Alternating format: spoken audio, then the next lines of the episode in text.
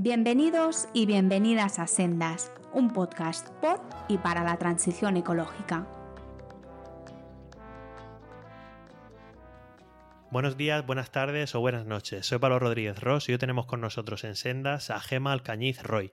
Gema es licenciada en Biología y tiene un máster en Estrategias de Gestión Ambiental por la Universidad de Valencia. Tiene más de 16 años de experiencia como técnica de medio ambiente y educadora ambiental. Actualmente es responsable de educación ambiental en la empresa IMEDES, el Instituto Mediterráneo para el Desarrollo Sostenible, diseñando, coordinando y ejecutando programas, proyectos y campañas de educación, comunicación y participación ambiental. También coordinó el sector de educación ambiental y entorno digital de la fase de participación experta del Plan de Educación Ambiental para la Sostenibilidad, el PAEAS. Participó como ponente en la sesión sobre comunicación, divulgación y acción ciudadana de las cuartas jornadas de educación ambiental a nivel nacional. Participa en el seminario del CNEAM, Respuestas desde la educación ambiental y la comunicación al cambio climático. Y por último, también colabora con el colectivo EA26. Hola Gema, ¿qué tal? ¿Cómo estás? Hola, buenas tardes, muy bien. No me he dejado nada, ¿no? no, no, demasiado, demasiado me parece. bueno, una de las razones por las que, por las que estás aquí, obviamente, es porque, porque eres una persona que es muy interesante hablar contigo por todo lo que haces. Y aparte, eh, eh, recoger un poco el guante de Isabel Moreno, que vino en el episodio cuarto y nos dijo, yo si fuera ministra, yo invertiría más en educación ambiental. Y dije yo, bueno, pues haremos un episodio de educación ambiental. Ya tuvimos uno de educación formal em, con Miriam Leiros y ahora vamos a hablar de educación ambiental pura y dura contigo. Así que, así que bueno, aquí que se, que se vea que, en verdad a la gente que viene aquí propone algo se le hace caso.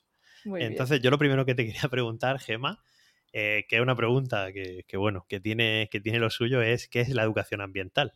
Bueno, esto eh, la verdad es que es complicado, ¿eh? es complejo. Es una pregunta muy interesante.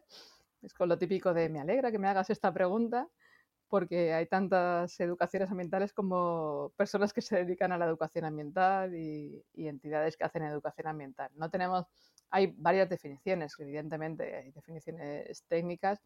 Al final, para mí la educación ambiental es una educación que forma a las personas pero va más allá. Lo que hace es capacitar a esas personas para que, para que actúen, para que cambien su forma de actuar y para que ayuden en la lucha contra la emergencia climática y ambiental que, tenemos actualmente pues, encima de nosotros. O sea, que podríamos decir que, bueno, que hay diversas definiciones, ¿no? Sí, sí, sí. Eh, la educación ambiental es un sector bastante ambiguo y tenemos tanto eh, pues algunas, algunos debates sobre el nombre, ¿no? Esta educación ambiental, luego esta educación para la sostenibilidad, educación eh, ambiental para la sostenibilidad o educación para la sostenibilidad.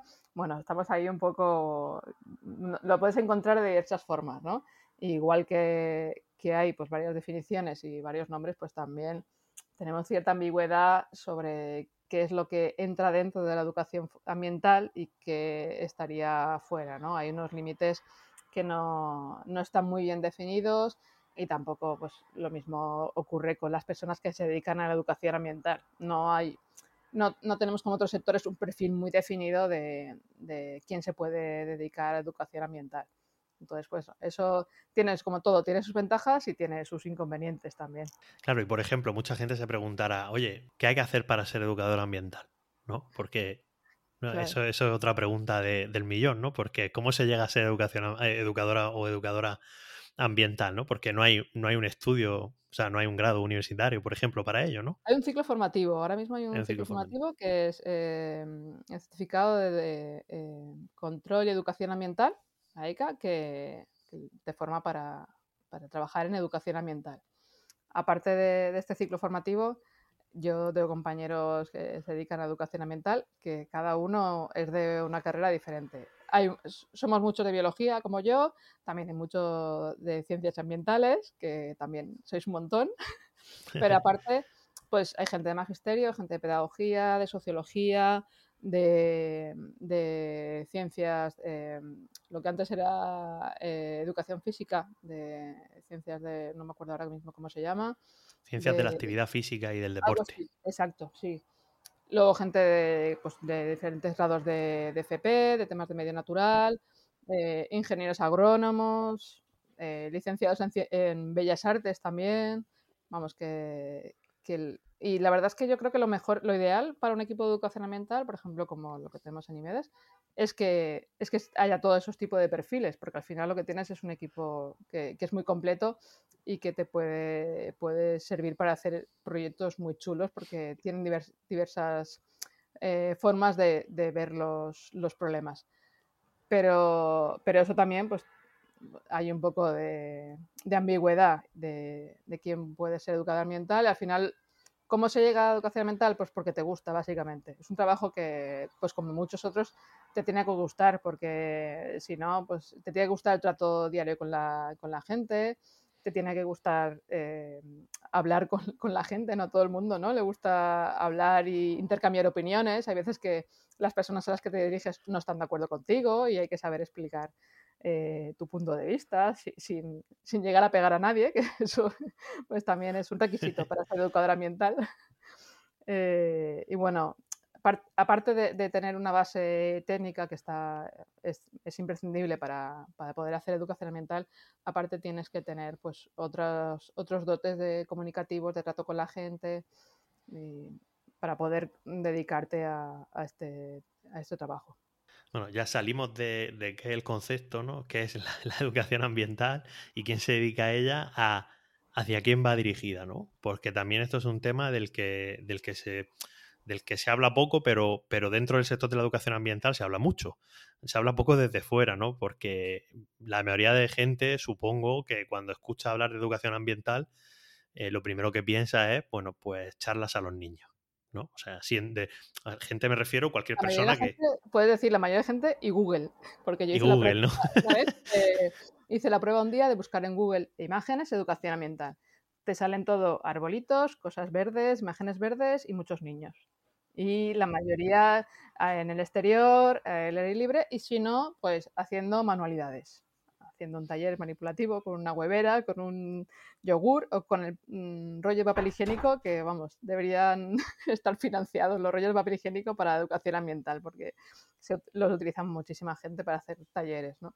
Eso es lo que la mayoría de la gente piensa, que nos dedicamos a, hacer manualidades con los niños y, hacer flores con hueveras. Y eh, muchas veces los discursos de de clase política, de administraciones públicas y tal. Sí, la educación ambiental es fundamental porque hay que educar a los niños. Y, bueno, pues al sector se nos, se nos pone, se nos llena eh, el estómago de, dolores al oír eso, porque en realidad sí, los, eh, hay que educar a los niños que van al colegio y hay que educarlos. O sea, nadie está en contra, nadie está en contra de educar a los niños. Está muy bien, o sea, me, me parece bien. Los niños hay que educarlos, no meterles cosas en la cabeza como alguna vez he oído, he leído, ¿no? Nosotros no le metemos cosas a la cabeza a los niños, sino transmitimos eh, unos valores, transmitimos unos conocimientos y, bueno, pues eso intentamos que sea transformador y que, lleve a un cambio de actitudes. Pero en realidad, eh, y sobre todo, el, el, discurso ese de hay que educar a los niños porque son el futuro. Ya, pero es que nosotros el problema lo tenemos ahora, en el presente. Entonces, yo necesito cambiar el presente ya, ahora, y si, no, y si puede ser ayer.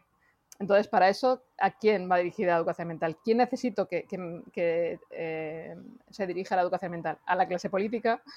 Lo siento muchísimo por ellos, pero es así, la clase política. La verdad es que hay, muchas personas ya en la clase política que, entienden lo que es la educación mental y, que saben eh, bastante sobre el tema y que están muy comprometidos pero todavía hay mucho camino por hacer. ¿A quién más? A, las personas que están dirigiendo empresas. Esas personas, eh, pero por el hecho de que no, no, vamos a hacer con ellos una actividad de flores con hueveras. Es que la educación mental es mucho más que, eso. La educación mental para ese tipo de personas pues eh, no será una actividad manipulativa, será un, taller, una charla, un videoforum, un, otro tipo de actividad en la que al final lo que le haces es presentarles eh, datos basados en la, en la, ciencia, porque por eso lo de que eh, es importante tener una base eh, técnica importante para dedicarte a la educación ambiental, para que puedas entender un documento técnico, un paper, un, un artículo científico, lo puedas entender y lo puedas transmitir a las personas que necesitan saberlo. ¿no? Pues, por ejemplo, el tema de la ola de calor pues se puede hacer educación ambiental con médicos, por ejemplo, médicos y médicas que tienen que transmitir la necesidad de adaptarse al cambio climático y al aumento de horas de calor, pues la educación ambiental puede hacer ese tipo de, trabajo, de traducir todos los conocimientos científicos que hay sobre el tema,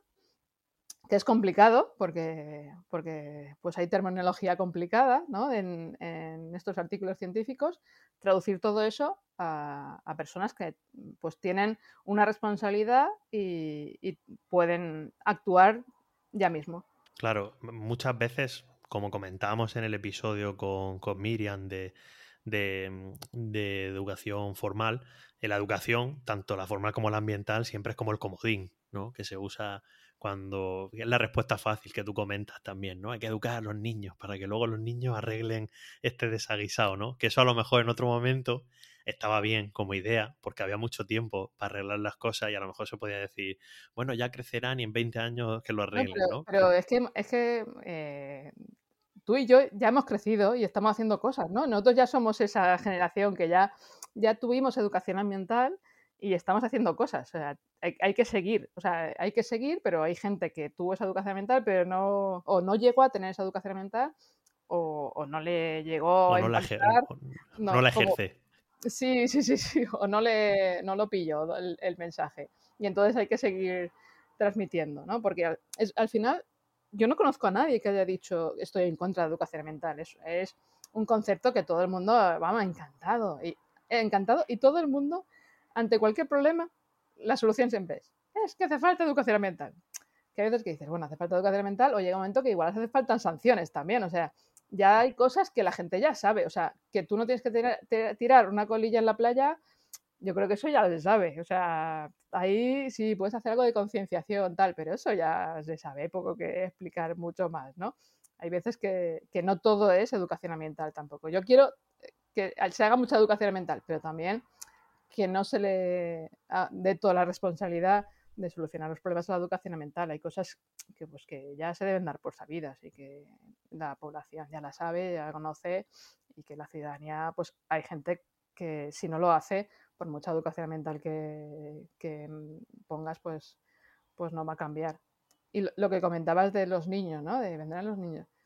Pues una vez eh, hice un artículo eh, sobre, sobre este tema de, los niños, ¿no? La responsabilidad de los niños, porque en un catálogo de, libros y de materiales para niños sobre cambio climático, empecé a leer los títulos y eran todos los títulos, eran eh, ¿Cómo puedes salvar el planeta? Eh, los niños salvarán el planeta. ¿Cómo ser un superhéroe del planeta? ¿Cómo...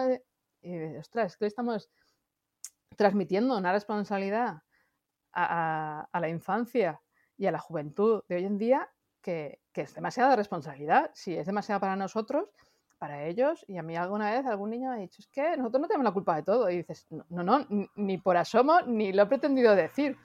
En ningún momento hay que...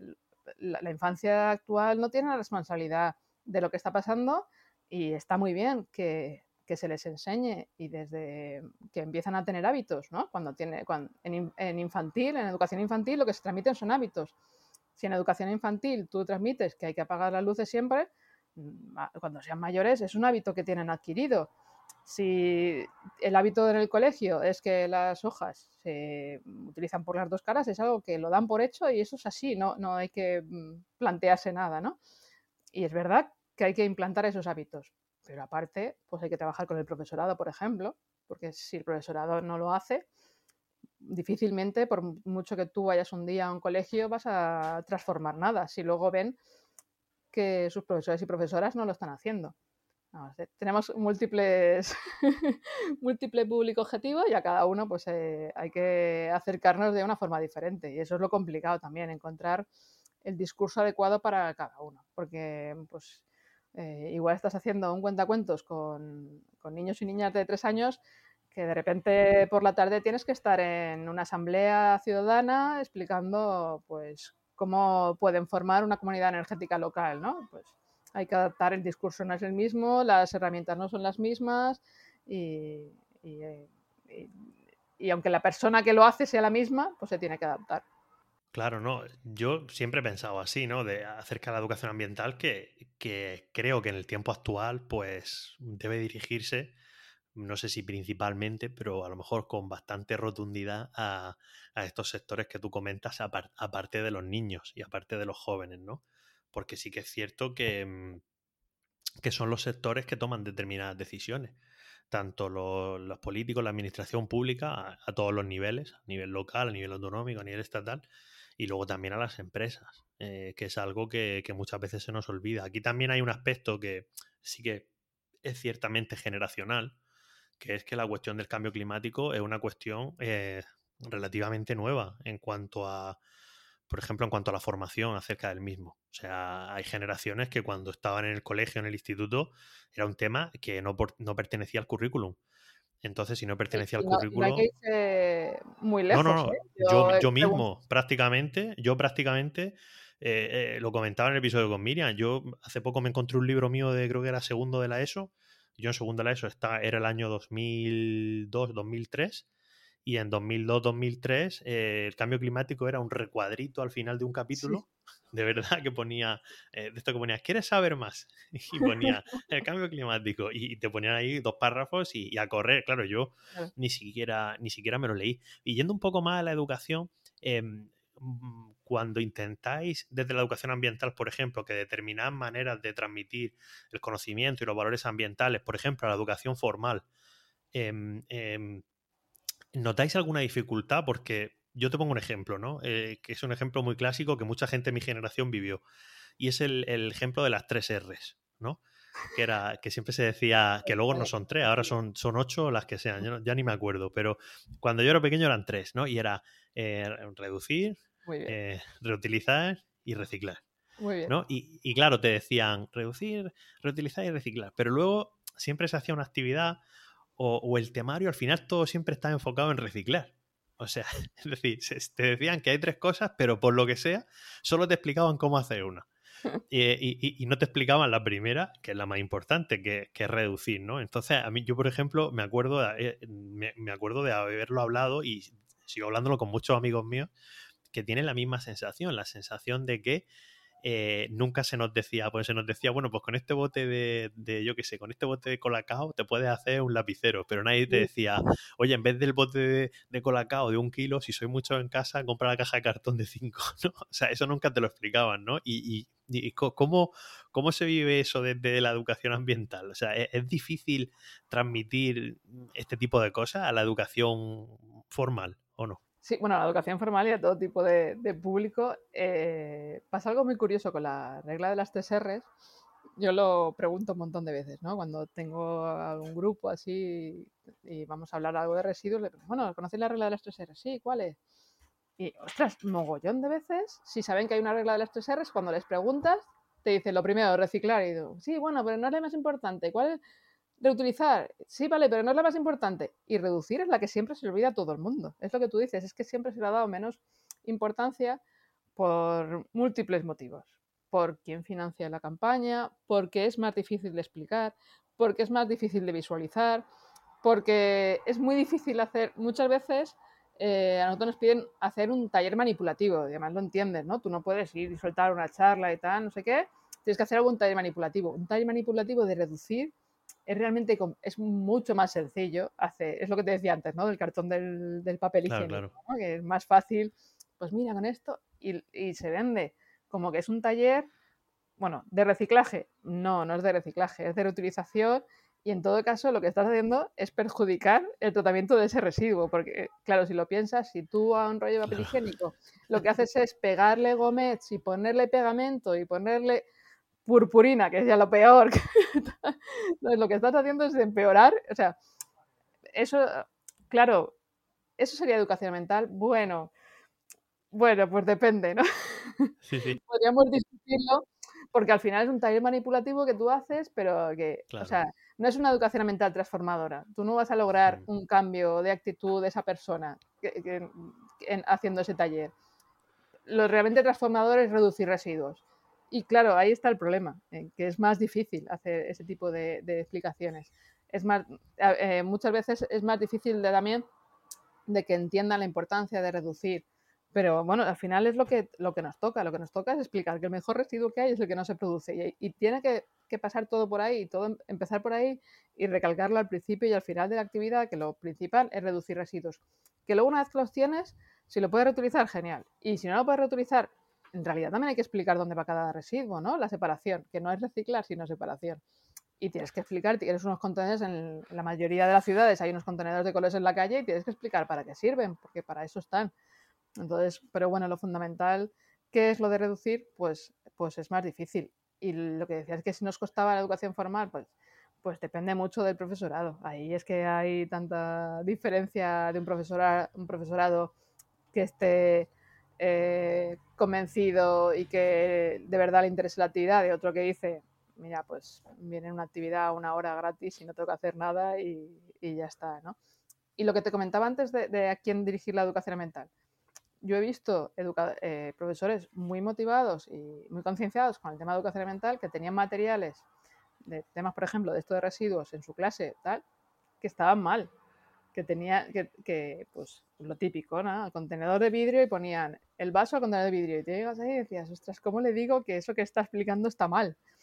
Entonces, eso, una cosa más o menos sencillita. Si te metes en el cambio climático, la necesidad de formar al, profesorado es fundamental. De formar al profesorado, de formar a, por ejemplo, medios de comunicación. Nosotros hemos hecho actividades de educación mental con periodistas son estupendas, la verdad es que son, eh, eh, son actividades que son muy enriquecedoras por ambas partes, ¿no? Y que sirven a, nos sirven a nosotros como educadores para saber explicarnos mejor y a los periodistas para, bueno, no enseñarles cosas porque saben muchas cosas ya, pero bueno, algunas cosas matizar algunos, algunos mensajes que no son del todo, digamos, correctos. Entonces, bueno, pues es complicado, es complicado, hay que, hay que adaptar muchas cosas. no, yo, te lo comentaba porque es un poco la experiencia que yo creo que mucha gente que nos hemos formado en, el sistema educativo eh, hemos tenido una educación ambiental que ha sido de, mm, bueno, de aquella manera, ¿no? Yo la veo, mm, la veo aún peor de lo que mucha gente la ve, pues porque obviamente luego a nivel universitario me formé en las cuestiones ambientales, yo soy ambientólogo, entonces, claro, luego te das cuenta de determinadas cosas que dices, madre mía, que me han estado enseñando, ¿no?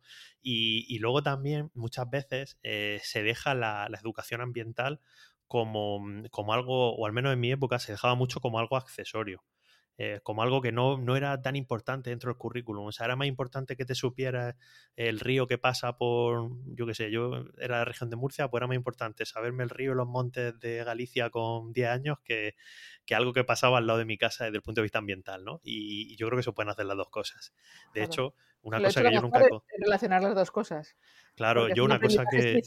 que tú lo que vayas a explicar esté relacionado con lo que la persona conoce y, siente, ¿no? Que es lo mejor para lograr un aprendizaje significativo, que lo que expliques vaya a tener un, reflejo en lo que la persona vive día a día. Claro, de hecho yo, por ejemplo, mm, no lo he contado nunca, pero mi primera aproximación a la educación ambiental eh, es bastante graciosa porque yo estaba como en tercero o cuarto de primaria y en el cole público al que yo iba, el cole de mi barrio, se abrieron las, las actividades extraescolares y, había una que era educación ambiental y salida a la naturaleza. Y a mí ya me gustaba mucho de pequeño todo esto, ¿no? Y yo me, y yo me matriculé, yo me prescribí ahí, yo dije, ah, no, yo quiero hacer esto. Y entonces me, me prescribí. Y nada, yo las semanas antes de empezar el curso, vais súper nervioso, madre mía, y ahora va a salir esto, no sé qué, cuando salga de clase. Y, y, bueno, el primer día de clase me dijeron, oye, eres el único que te has apuntado. Entonces la, la, actividad no se va a hacer. Y, ahí, y así es como yo empecé a jugar al fútbol y acabé siendo canterano en un equipo de fútbol sala. Eh, yo empecé a jugar al fútbol porque me echaron, o sea, no salió mi, mi curso de educación ambiental, ¿no? O sea, que, y, de hecho, de hecho, al final el deporte, yo creo que a partir de ahí jugó un papel muy, muy importante en mi vida, gracias a que la educación ambiental no, no, salió en mi cole, ¿no? Pero es bastante triste, ¿no? Yo me río, pero, pero ciertamente, por eso digo que se dejaba como algo accesorio, ¿no? Como, bueno, pues, pues, pues si tú quieres saber más de esto y, las, y salí en la naturaleza alrededor de tu ciudad, que en mi caso era Cartagena, pues ya te apunto una actividad extraescolar que si, que, que si quieres, ahora bien, tienes que elegir entre eso y fútbol. Claro, la mayoría de niños decían pues fútbol. y niñas pues también es que el equipo era mixto en aquella época o sea que todo el mundo al fútbol o al voleibol y, aquí pues dos o tres que nos gustaba eso o el ajedrez pues nada pues que no pues al final no podíamos no y, Y ya esa, yo, yo, yo, sé que ahora no es así, ¿no? Porque mi, mi, madre es maestra y sé que ahora las cosas han cambiado mucho, pero en mi época somos una generación que somos bastante jóvenes, como tú decías antes, que no hay que irse tan a tres que es gente que somos bastante jóvenes que hemos sido educados ambientalmente de una manera que vaya tela. No, pero que, lo, perdona, los mensajes que estamos dando ahora, posiblemente cuando mis hijas sean mayores dirán, pero ¿qué decíais? O sea, yo lo de hace tiempo ya puse, pues eso que te pones a buscar y ordenar papeles, ¿no? Y bueno, yo eh, estaba en un grupo scout y una de las primeras cosas que tengo de educación ambiental es un folio que guardo porque soy muy trastera, un folio de las normas en la naturaleza, ¿no? Y era pues como tal una de las normas que ponía era que tú, los botes y los, eh, los botes de vidrio, que los enterrases. Y eso es lo que ponía, pero era como, o sea, pero como bueno, ¿eh? O sea, tú tienes que hacer esto, o sea, cierra, si vas por algún sitio y hay un, una valla con animales, ciérrala al salir, no sé qué, tus residuos, entiérralos. Sí, claro, sí, yo, yo, fui, yo fui a Scout también. Sí, sí, yo, soy scout, yo fui a Scout 15 años, hasta monitor también. Y, sí que es verdad, yo me acuerdo, por ejemplo, de cuando yo era muy pequeño en, en Lobatos, que para que la gente no lo sepa, eh, pues de 8 a 11 años, eh, que me acuerdo que entró una normativa que, que era la primera vez que, que, se prohibía el tema de hacer hogueras. ¿no? En el monte, en verano, que es cuando son los campamentos, ¿no? Y yo me acuerdo, recuerdo yo a, a, monitores míos cuando yo era pequeño, enfadadísimo. Sí, sí, sí. Porque, ¿Por qué no se podía encender fuego en el monte? Y claro, luego lo piensan, dice, madre mía, y nosotros éramos los scouts, que supuestamente somos los que eh, de, dentro de la sociedad a lo mejor de lo que más concienciado debería estar con estos asuntos y todos estos cambios pequeños que han ido pasando poco a poco, yo, yo lo recuerdo como un, vamos, como siempre unas broncas y, el tema del fuego me acuerdo muy bien de, vamos, ya no se puede hacer fuego, no sé qué, no sé cuánto. Y claro, y pues sí que... Claro, yo cuando, iba, cuando iba a campamento de pequeña, eh, que fui desde los 8 años, hacías fuego, donde en cualquier sitio, para hacerte la comida, hacías una fogata y tal, eh, cortabas cualquier árbol para hacer una construcción y tal, y claro, luego con el tiempo, pues nada de coger, ya directamente ni podías coger ramas que hubiese tal, o sea, claro, ha, ha cambiado muchísimo, ya lo ves y dices, pero éramos unos bárbaros ahí, es que podíamos haberla liado y hubo gente que la lió, claro, hubo, pues en mi grupo no, ¿no? Pero porque tuvimos suerte y alguna, algún susto, algún susto hubo, pero claro, hubo muchos, mucha gente que la lió porque controlo, yo controlo, pero al final yo controlo con el fuego, pues no vale, ¿no? Entonces, claro. por suerte evolucionamos, por suerte evolucionamos. Y yo creo pensar que hacemos una educación ambiental, de hecho, yo creo que se hace educación ambiental mucho mejor que hace 10 años ya se hace educación mental mucho más, más técnica, basada, como te decía, en datos científicos, hay relación con, con, equipos técnicos, que antes pues, pues era más temas manipulativos y, y el tema de más eh, se relacionaba educación mental pues con salir a la naturaleza y ya está, ¿no? Y salir a la naturaleza y, y, yo recuerdo a mi profesora de geobotánica de la carrera meterse en el parque natural ahí dentro de la maquia y de chafando todas las plantas y, ahora lo pienso digo, pero bueno, pues por suerte evolucionamos y eh, yo espero que sigamos evolucionando y que dentro de 20 años nos digan, oye, pero vosotros qué bárbaros erais y qué hacíais, que vaya, que, que la cosa vaya mejor. Sí, sí. Bueno, y comentabas, ¿no? o al principio, yo mejor dicho, te presentaba diciendo que habías asistido a la jornada de comunicación, divulgación y acción ciudadana eh, de, de, la jornada de educación ambiental a nivel nacional, que han sido ahora final, bueno, fueron al final del mes de junio. Mm. Eh, no sé si hay alguna novedad o algo interesante mm, relacionado con esta jornada, pero me gustaría preguntarte eh, hacia dónde se está moviendo ahora la educación ambiental, al menos a nivel, a nivel estatal, hacia qué cuestiones, o hay algún cambio significativo. Bueno, el cambio significativo es que se han hecho jornadas. Eso es un cambio significativo de las últimas. Hace, hacía más de 20 años que no se hacían jornadas de educación eh, ambiental a nivel estatal, o sea que es un cambio ya significativo. Y el otro cambio significativo fue que, que por fin tenemos un plan de acción de educación ambiental. En, en la COP25 en Madrid se presentó en diciembre de 2019, de 2019, sí, Sí, sí, hace tanto ya. Que... Sí, sí, yo estuve ahí. Es que eso fue el momento, es que fue justo antes de la pandemia, o sea, fue el momento en el que cambió todo. Ahí nos cambiamos el mundo. Sí, sí, sí. Bueno, eh, claro, pues a principios de diciembre, finales de noviembre, tal, pues el CNEAM nos llamó a varias personas y nos dijeron, oye, que vamos a hacer un plan de acción de, de educación ambiental para sostenibilidad y lo vamos a hacer con grupos de expertos y expertas y bueno, pues nos llamaron algunas personas para que coordinásemos esos grupos de, expertos y expertas, ¿no? Entonces, en diciembre de la COP25 nos reunimos, fue la primera reunión, nos presentaron cómo se iba a hacer el plan de acción, cómo teníamos que hacerlo, los sectores que había, ya lo presentamos allí en la COP, vino la vicepresidenta, vino Teresa Rivera, ya se ponía en marcha y en 2020 iba a ser el año del íbamos a tener el PAEAS, iban a hacer jornadas para presentarlo y tal, ¿no? Bueno, pues eh, estos grupos de, expertos y expertas, la idea era que se reuniesen en el CNA para, pues para eh, decidir qué acciones de cada sector en las, prioritarias. Pues mi grupo estaba previsto para el 16 de marzo. Nos íbamos al CNA ahí el 16 de marzo. Pues evidentemente no hubo ni reunión en el CNA ni nada. Era todo el mundo en su casa y todo paralizado y a, ver qué pasaba, ¿no? Como todo, vamos. Estuvimos ahí un mes, un mes y medio así de a ver esto por dónde va, ¿no? Porque estábamos todos, claro, en un momento histórico ahí que no sabíamos muy bien hacia dónde iba la cosa. Y al final se vio que iba para largo, entonces dijimos, bueno, pues las, la, la, participación presencial hay que hacerla online. Y pues nada, yo con un grupo de personas que fueron súper amables y que eh, nos reuníamos los viernes por la tarde, a las cuatro y media del confinamiento, los viernes por la tarde ahí, que incluso por un, er, error mío de esto de que estás confinado y no sabes qué día vives, les convoqué el 1 de mayo en plena fiesta ahí a las cuatro y media de la tarde proponiendo actividades de educación ambiental, acciones de, de educación ambiental. Bueno, pues al final la sacamos, en junio se hizo el documento, luego pasó por una fase técnica, se ha alargado un montón, y, bueno, por fin ya eh, está, eh, ha pasado por, por, el Consejo de Ministros, el PAEAS, hay un plan de trabajo para, para, dos años. Entonces, todo esto lo que hace es darle un impulso a la educación ambiental. El Ministerio, el, MITECO y el Ministerio de Educación eh, han comenzado a colaborar para, para hacer el, el, PAEAS, el plan de trabajo, que, que, antes pues parece algo obvio, ¿no? Pero no había esa, esa conexión. Entonces, bueno, ya tenemos un plan de trabajo, tenemos un plan de acción para hasta 2025, creo que es.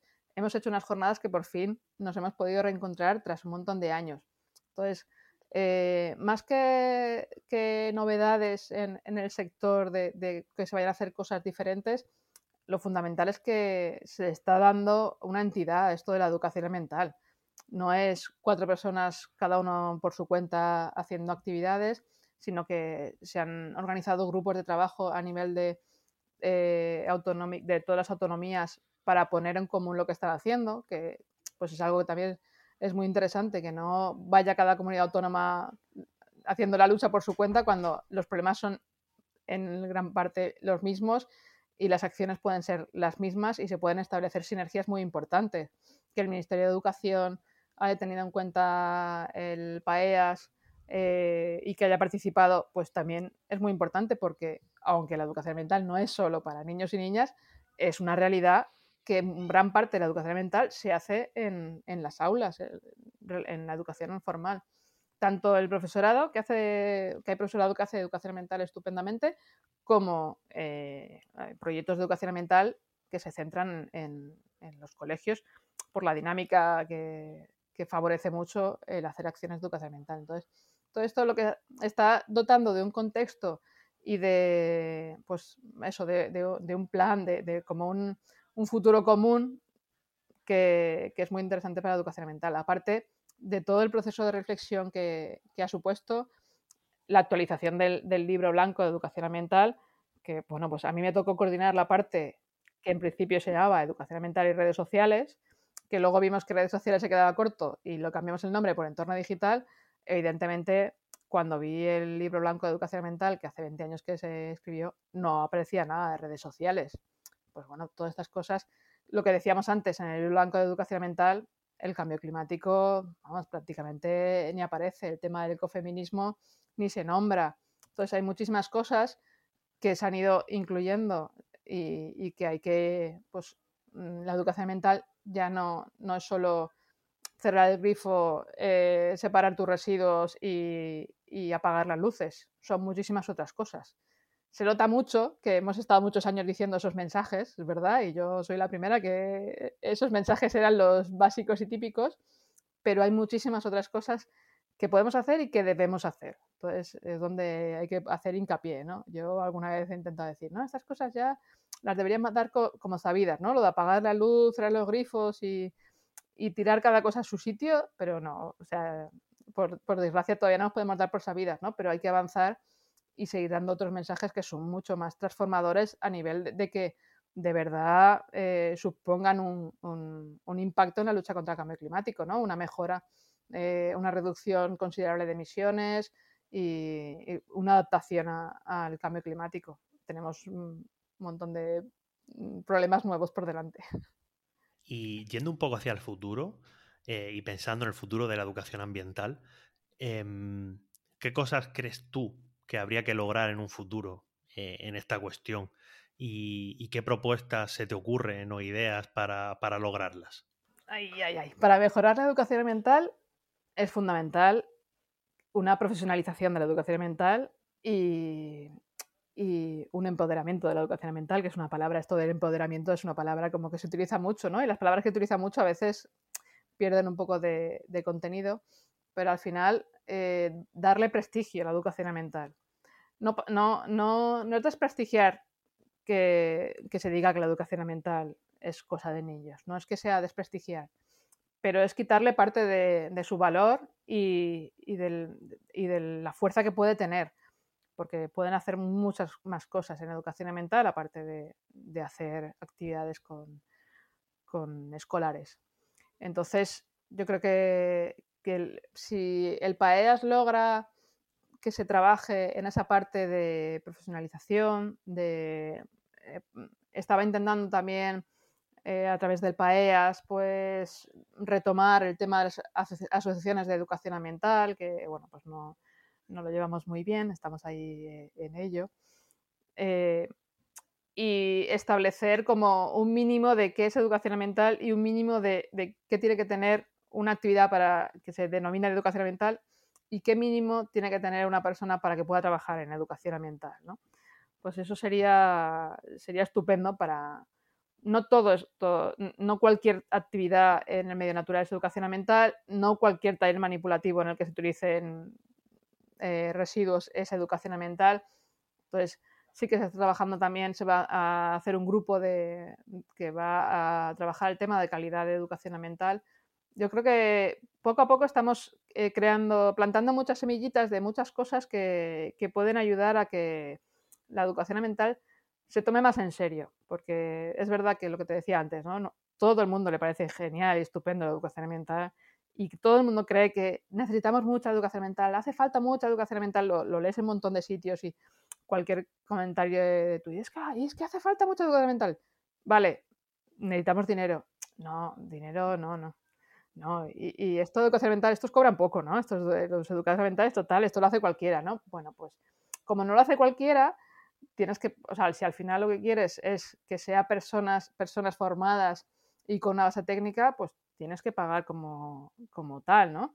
Entonces, bueno, pues eh, dotar de ese prestigio, de que se sepa lo que es educación ambiental a través de pues, los contratos de la administración pública, los pliegos de las administraciones públicas que, tienen que ver con la educación ambiental, pues que, planteen un mínimo para, mm, para, las empresas que se presentan, eso ayudaría mucho a que, a que se pudiese hacer mejor educación ambiental ya solo con que se lograse eh, cierta estabilidad de los equipos de educación ambiental, ya con eso tienes gran parte ganado, porque una estabilidad te permite tener un equipo formado, tener un equipo con experiencia, todo eso te permite que, las actividades mejoren, ¿no? Porque eh, nos hemos dado cuenta que, muchas veces las personas se meten en educación ambiental mientras, mientras termino la carrera, mientras me saco la posición, mientras encuentro otra cosa.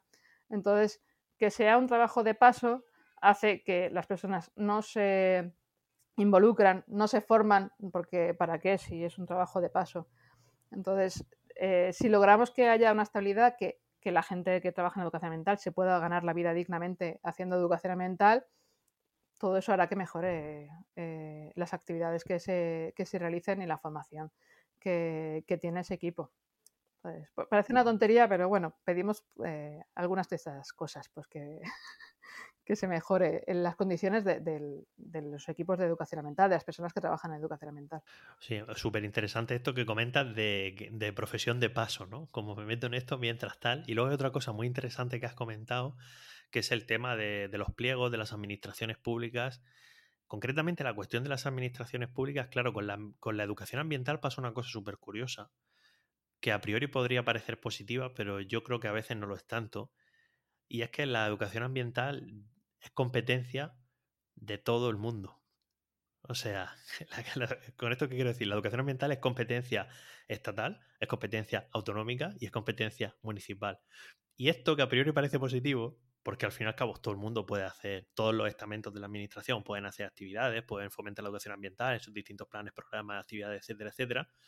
Pero a su vez, como es de todo, a veces pasa que no es de nadie. Y entonces pasa muchas veces que, eh, porque esto lo, he vivido yo en la administración, en otras cuestiones desde dentro, que cuando unas competencias eh, son de todo, Claro, es muy fácil decir lo que tú comentas, ¿no? A veces, eh, bueno, necesito dinero y que te digan, uh, no, no, no, no, no, eh, mejor lo pedimos, por ejemplo, ¿no? Se lo dice a un municipio y te dice, no, no, mejor lo pedimos a la comunidad que tiene más dinero, ¿no? Y luego lo dice a la comunidad, la comunidad te dice, no, no, mejor lo pedimos al Estado que tiene más dinero. Hombre, pues por supuesto que cuanto más suba, más dinero hay. Eh, si quieres, llega hasta la Unión Europea, pero yo lo que quiero hacer es un taller aquí en mi municipio, ¿sabes? Y, y, eso yo conozco a gente que trabaja en la educación ambiental que, que me lo comenta mucho, ¿no? Que, que, dicen, pero si es que los ayuntamientos, por ejemplo, podrían hacer un montón de educación ambiental, y de hecho la hacen, ¿no? Pero que, podrían hacer igual que las comunidades. Y a veces eh, lo peor que puede pasar, eh, yo creo que cuando las competencias no están claras de quién son o no están definidas y no son de nadie, es un problema. Pero también puede ser un problema a veces cuando son de todos. Porque entonces, claro, nadie ejerce, a veces, claro, se lleva mucho lo de, escurrir, lo de escurrir el bulto y si no hay una prioridad política clara que una persona dentro de la administración o un grupo de personas concretas digan, no, no, no, aquí se apuesta por esto sí o sí, eh, muchas veces se, diluye y, es francamente, claro, tiene que ser francamente frustrante, ¿no? sobre todo desde dentro de, de vuestro sector, ¿no? Porque lo mismo que me estás comentando tú, ya te digo, que, otra gente me lo ha comentado también. Y, yo creo que en eso, bueno, sí que es verdad que al final el Estado tiene que fijar unas líneas generales y unos planes grandes en el cual pues se vayan marcando el trabajo de las comunidades y luego a nivel eh, y luego llegando hasta el nivel municipal, ¿no? Pero muchas veces los municipios eh, en estas cuestiones yo soy un poco crítico porque creo que escurren mucho el bulto, como no solo en la educación ambiental, por ejemplo, con el cambio climático, hace unos episodios lo comentaba yo también. Hay municipios en España que pueden hacer por el cambio climático más que comunidades autónomas enteras. O sea, pero literalmente porque tienen muchísima más población, porque tienen un montón de competencias súper relevantes. Y entonces, claro, con esto quiero decir que muchas veces estos niveles administrativos, eh, según qué cuestiones, no tienen mucho sentido, porque es como, pero si esta, este ayuntamiento es como si fuera un país pequeño. Sí, sí, sí. Claro, y pasa con la educación ambiental, pasa con, actuar contra el cambio climático, por ejemplo, para reducir las emisiones. Los ayuntamientos tienen un montón de competencias para reducir las emisiones y, muchos no, hacen absolutamente nada, a no ser que desde Europa mm, peguen un toque diciendo, oye, que aquí hay que, ah, hay que hacer zonas de bajas emisiones, etcétera, etcétera, ¿no? Y yo creo que muchas veces, eh, creo que en, en, temas ambientales, así en general, educación ambiental, cambio climático, lo que sea, siempre nos centramos mucho como opinión pública en hablar de las comunidades autónomas o del Estado. O sea, siempre no son focalizamos siempre en esos estamentos y yo creo que hay que prestarle un poco más de atención a los municipios y que la gente en los municipios se lo tome se lo tome un poco más en serio también. Yo es que soy muy crítico con, este tema, porque pienso que también a los municipios esto de que tú dices el patadón patapum para arriba, ¿no? El, lo, suelen hacer mucho y, bueno, poco frustrante. una cosa, eh, ¿cómo puedes eh, facilitar la educación ambiental? ¿Cómo puedes fomentar la educación ambiental? ¿no? Bueno, pues en la Comunidad, en la Comunidad Valenciana tenemos un caso eh, que cuando se hizo la revisión del Plan Integral de Residuos, pues por una alegación y, y por convencimiento de la Consellería, se incluyó dentro del Plan Integral de Residuos una obligación de que todos los municipios tienen que tener un educador ambiental para tratar tema de residuos, esto lo podemos valorar, ¿no? Pero bueno, para eh, un tema, un educador ambiental para, este tema. Una obligación para todos, al menos uno, y los municipios más grandes, pues en función de la población, pues tienen que tener dos, tres, cuatro, hasta ocho municipios, hasta ocho educadores. ¿Qué pasa? Que nosotros, por ejemplo, tenemos un proyecto que, es que está funcionando genial, que eh, es para municipios de menos de 5.000 habitantes y se hizo a través de la Diputación, de la Diputación de Castellón. Eh, es un proyecto para cuatro años y ¿qué te permite? Te permite hacer una educación ambiental, ¿sabéis lo que son? Eh, médico de cabecera, ¿no? Pues no, estos municipios tienen educador de cabecera, tienen un educador ambiental con el que pueden contactar fundamentalmente es para temas de residuos, pero la verdad es que bueno, pues eh, salen temas paralelos, porque al final los residuos tienen que ver con el cambio climático, tienen que ver con, la conservación del medio natural, tienen que ver con, otras cosas, ¿no? Entonces, estos municipios, que son municipios pequeños, que muchas veces quedan olvidados en, otros programas, pues tienen un contacto directo con una persona, con dos, porque lo tenemos organizado por, por parejas, con los que pueden contactar para solicitarles, oye, que es que, y, es ideal porque el municipio va a instaurar el puerta a puerta. Puedo hacerlo de dos formas. Yo instauro el puerta puerta porque quiero instaurarlo, porque el alcalde o la alcaldesa quiere hacerlo, o el equipo de gobierno quiere hacerlo, ya está, lo instauro, lo pongo, y el, vecino o vecina tiene que hacer esto y ya está, y lo tiene que hacer. O puedo hacer otra cosa. Puedo hacer un proceso previo de educación, de información, de concienciación, de explicar por qué voy a instaurar ese proyecto así, por qué es mejor el puerta a puerta que los contenedores, cómo va a funcionar, solucionar las dudas previas, solucionar todos aquellos problemas que, van, que sabemos que van a surgir, porque es un proyecto que se ha hecho en otros municipios y ya sabemos qué problemas van a surgir y solucionas a la gente antes de que los tenga.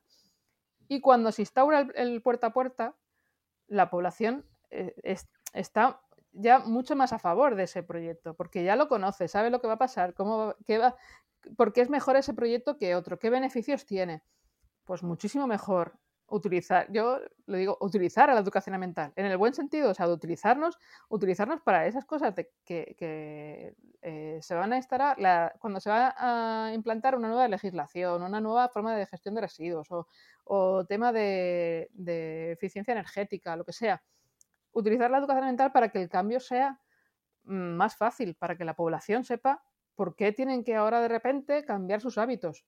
Entonces, sí, normalmente cuando la población, todos, lo que queremos todos es información. Y es que nos cuenten las cosas y que no nos impongan las cosas como si fuéramos eh, bebés que no tenemos conocimiento. ¿no? ya somos mayores, explícame por qué, qué va a pasar con mis residuos, dónde van, qué problema hay si no lo hago así.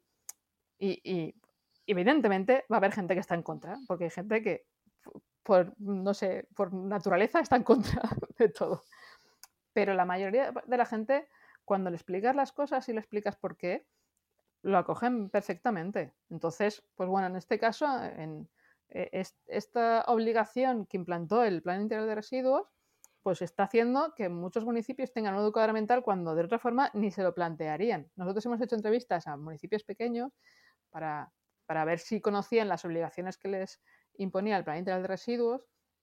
Y cuando llegan, bueno, ¿sabe que tiene obligación de tener un educador ambiental? Sí, hombre, no tengo ni policía, voy a tener educador ambiental. además era en plan de, despectivo total que tendrán ganas de decir, oiga, que, está muy bien que quiera tener un policía, pero que un educador ambiental es como de, ¿qué me estás contando? O sea, es muchísimo más importante el policía local que el educador ambiental. Pues depende de qué municipios, no, oiga, depende de qué municipios, mire, le va a servir más un educador ambiental, le va a resultar más útil. Entonces, bueno, pues, pero vamos, eh, desde la legislación, pues hay muchísimas cosas que se pueden hacer también, como, como esta, ¿no? Tú puedes, digamos, obligar a los municipios a hacer esa educación ambiental. Pues muchísimas gracias. Yo creo que ha quedado clarísimo que la educación ambiental es mucho más que los niños, mucho más que también, los ¿eh? También. que también mucho más que coger dos yogures, ponerle una cuerda y hablar de una punta a otra. Eh, es mucho más que, que, también se puede hacer, que no pasa nada, que la gente lo haga, que no está prohibido, ni está feo, ni está mal, pero que no es solo eso y, vamos, eh, es mucho más profundo y, vamos, con esto que estás comentando de los de que incluso a nivel municipal existe esta obligatoriedad en algunos sitios, etcétera, etcétera, bueno, pues que la gente se vaya dando cuenta de la verdadera relevancia que tiene la educación ambiental como sector y la educación ambiental como profesión. Y, que, se, que se siga fomentando y que se siga haciendo pues más y más sólida poco a poco, siguiendo muchos de los consejos que tú has ido diciendo a lo largo de la conversación. y ya para acabar... si lo crean, es una profesión, te puedes dedicar a esto, puedes vivir de esto. no, es algo que tengas que hacer de paso. Puedes vivir de, si tienes suerte y te lo ocurres, pues es una profesión que puede ser para toda la vida. Pero ya te lo diré cuando me jubile. Vale, pues nada, a quien le interese que le mande el currículum a Gema sí, sí, y, por favor. y ya está. no, y ya para acabar te quería pedir que hicieras alguna recomendación em, acerca de la cuestión que hemos hablado hoy, eh, la, la, educación ambiental. No sé, podría ser un libro, podría ser una serie, podría ser una película, una actividad, eh, lo que te dé la, la, la real gana, vamos, eh, total libertad. Incluso propon todas las cosas que quieras. Tienes, tienes aquí bueno, el tiempo que falta. Ahora es verano y hay un montón de actividades que se pueden hacer. bueno, yo propongo que se, que se pasen por, por la web del CNEAM, que hay una carpeta informativa a la que pueden suscribirse y que Esther Bueno se le ocurra muchísimo todos los meses para dar un montón de información sobre recursos de, educación ambiental, luego quién es quién, que también pues tienes ahí, está la carpeta que te la mandan mensualmente y luego está en la web del CNEAM, está físicamente, la, o sea, está físicamente, está ahí en la web del CNEAM colgado todo, todo lo que sacan todos los meses, entonces puedes saber quién es quién en la educación ambiental, tienes recursos, tienes cursos, tienes formación tanto del CNEAM como de, de, otros, de otras entidades, entonces cualquiera que, que, le interese la educación ambiental creo que es, que es un recurso buenísimo para, para enterarse de, de, qué es lo que hay por ahí, qué se está cociendo. Vale, pues muchísimas gracias. Yo eh, voy a recomendar el libro de un amigo en común que tenemos, que es Andreu. Voy a recomendar el libro, el, el segundo, el de ¿Y ahora yo qué hago? Que la verdad es que él dice que no, pero es prácticamente educación ambiental. Eh, cuando tú te lees el libro está enfocado a la acción y sí. explica las cosas de manera muy simple. Eh, si os queréis leer el primero, que se llama Aún no es tarde, pues bueno, da, da, un marco general de lo que es el cambio climático, etcétera, etcétera, que también está muy guay. Y están los dos también en, en valenciano, o sea que sí. en catalán, quien, quien, los quiera, pues que, que se los lea. Y, y, nada, por último, simplemente que le cuentes a la gente dónde te puede encontrar. Eh, si te quieren, si quieren saber, pues, mm, qué trabajo vas haciendo, en qué actividades participas, eh, etcétera, etcétera. No sé si tienes redes o, bueno, o donde quieras que te encuentren. O donde no quieras que te encuentren. eh, bueno, ya me pueden encontrar en Imedes, ahí si necesitan algo de trabajo, en Imedes, en la web de, de Imedes, ahí pueden contactar. Y luego, eh, a pesar, debería ser más activa en redes, porque al fin y al cabo coordiné la parte de entorno digital del PAEAS, ¿no? Debería estar más activa.